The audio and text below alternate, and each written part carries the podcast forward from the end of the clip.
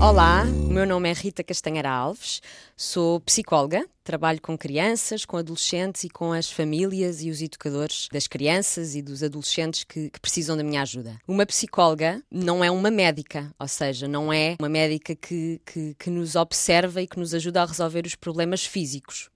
É uma espécie de doutora, sim, uma espécie de especialista, uma pessoa que estudou para nos ajudar a resolver um, aquelas dificuldades que nós vamos tendo na vida e que são os problemas psicológicos, têm a ver com a nossa mente. Eu ajudo uh, os mais novos e as suas famílias a tentar resolver problemas. Problemas porque uh, na vida há coisas que não nos vão correndo bem e às vezes não conseguimos vencer esses problemas sozinhos.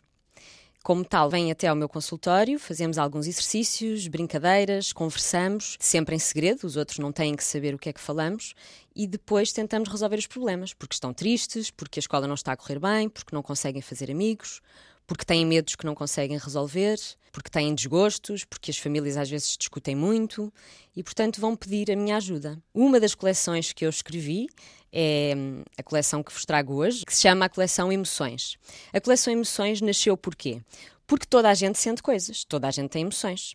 O medo, a zanga, a tristeza, a felicidade, o entusiasmo, a vergonha, e como tal, nem sempre é fácil lidar com algumas emoções. Por isso, resolvi escrever vários livros com histórias de meninos que passaram por algumas situações em que sentiram medo, ou sentiram zanga, ou sentiram felicidade. Quando era pequena, costumava ler muitos livros, ainda uso muitos dos livros que lia quando era pequena, uh, com os meninos que vão ter comigo, às vezes com os adolescentes também, também há livros para, para adolescentes.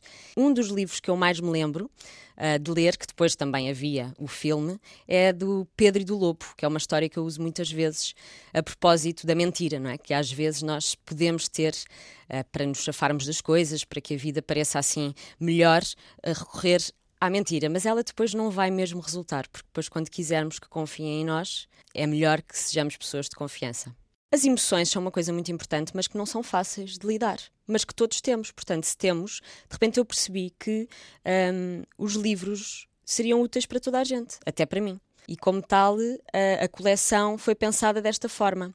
Eu baseei-me em histórias que foram acontecendo com alguns clientes, em histórias minhas também, quando eu era pequena, por exemplo, e assim nasceu a Maria do Medo, que podia ser qualquer outra pessoa com medo, não é?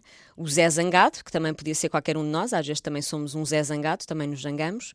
Um, e o Felipe Feliz, porque a felicidade é muito importante. Se nós não soubermos como é que é estar feliz, como é que saberemos depois uh, também vencer as partes mais difíceis, como é o medo, como é a zanga.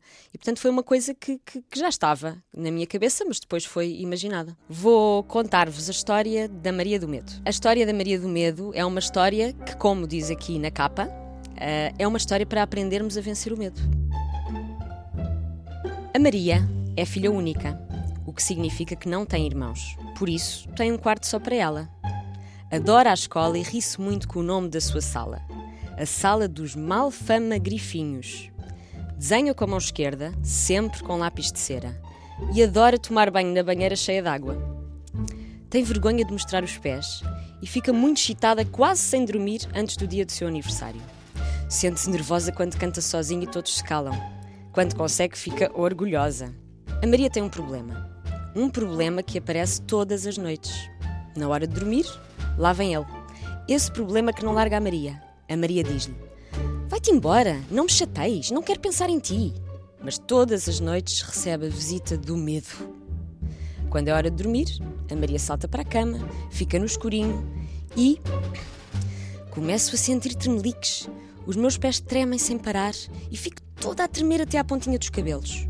Os meus olhos abrem-se. Ficam mesmo muito abertos e só vejo sombras nas paredes, mesmo esquisitas. Fico cheia de calor e o meu coração bate com tanta força e tão rápido. Imagino que está a saltar a corda sem parar na velocidade mais rápida do mundo. E lá vêm as lágrimas.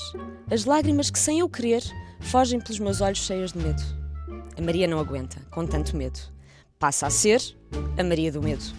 Todas as noites grita, com as lágrimas a fugirem de medo: Pai! E lá vem o pai, que fica com a Maria do Medo até ela voltar a ser a Maria do Soninho. Numa manhã, depois de dez noites de visitas do medo, a Céu, a professora da sala dos Malfama Grifinhos, no tapete da conversa contou à Maria e aos amigos. Toda a gente às vezes tem, teve ou vai ter medo de dormir sozinho. A Maria do Medo ficou de boca aberta. Não podia acreditar. Mais aberta ficou quando os amigos contaram que tinham medo ou que já tinham tido. Então a Maria disse baixinho: Há dez noites transformei-me na Maria do Medo. A Céu levantou-se da cadeira pequenina e disse: Hoje, todos juntos, vamos mandar o medo embora. A nossa Maria não precisa mais de ser a Maria do Medo. Todos entusiasmados disseram em coro: Sim, medo medinho, vais ficar bem fininho. A Céu pousou uma caixa amarela no tapete. À sua volta, cada menino desenhou a sua ideia para pôr na caixa. Ler um livro com o pai ou com a mãe, disse o Carlos Cosmo. Pensar nas coisas divertidas do nosso dia na escola debaixo dos lençóis fofinhos, acrescentou a Leonor Limão. Pedir um beijinho à nossa avó e que nos tape melhor, mostrou a Liang Li no seu desenho. Fechar os olhos e cantar uma canção, disse a Baquita Brito. Imaginar um comboio muito rápido a levar o medo lá dentro e desaparecer, disse o Rafael Rato. Pensar nos amigos, partilhou o Serafim Sal. A Maria do Medo interrompeu. Já sei! Agarrar-me ao Mário, o meu cão peluche, e imaginar que sou uma Super Maria. A caixa amarela estava cheia de ideias. Maria, tenho a certeza de que vais ser capaz de vencer o medo, disse a Céu. E ofereceu a caixa amarela das ideias à Maria do Medo. Chegou a noite. Mãe, pai! chamou a Maria já no quarto, com a caixa amarela ao lado da cama. Esta noite deixarei de ser a Maria do Medo. Serei uma Super Maria. Os pais quiseram ajudar. Aqui tens, filha, uma super capa de Maria, uma luzinha de presença que manda o medo embora e um amuleto de super heroína. A Maria não podia acreditar. Agora sim, estava pronta para deixar de ser a Maria do medo. Assim que fechou os olhos, a Maria sem medo adormeceu. Nessa noite, o medo apareceu, mas fugiu sem parar. A Maria do medo disse baixinho: Medo, medinho, vais ficar bem fininho. Agarrou-se ao cão Mário e pensou no seu dia. O dia em que deixou de ser a Maria do medo e se tornou a Super Maria, com a ajuda dos amigos, da Céu e dos pais. A Maria sem medo às vezes tem medo de dormir, sozinha e de outras coisas mais, como todos nós. Por vezes precisa mesmo do medo para se proteger das coisas más. Outras vezes manda o Bendo embora porque não precisa dele para nada. Afinal, até os super-heróis, mesmo com superpoderes e as suas super capas, têm medo de vez em quando. E quando o medo voltar, há que lembrar: medo, medinho, vais ficar bem fininho. Maria do Medo, uma história para aprenderes a vencer o medo, texto de Rita Castanheira Alves e ilustrações de Carla Nazarete.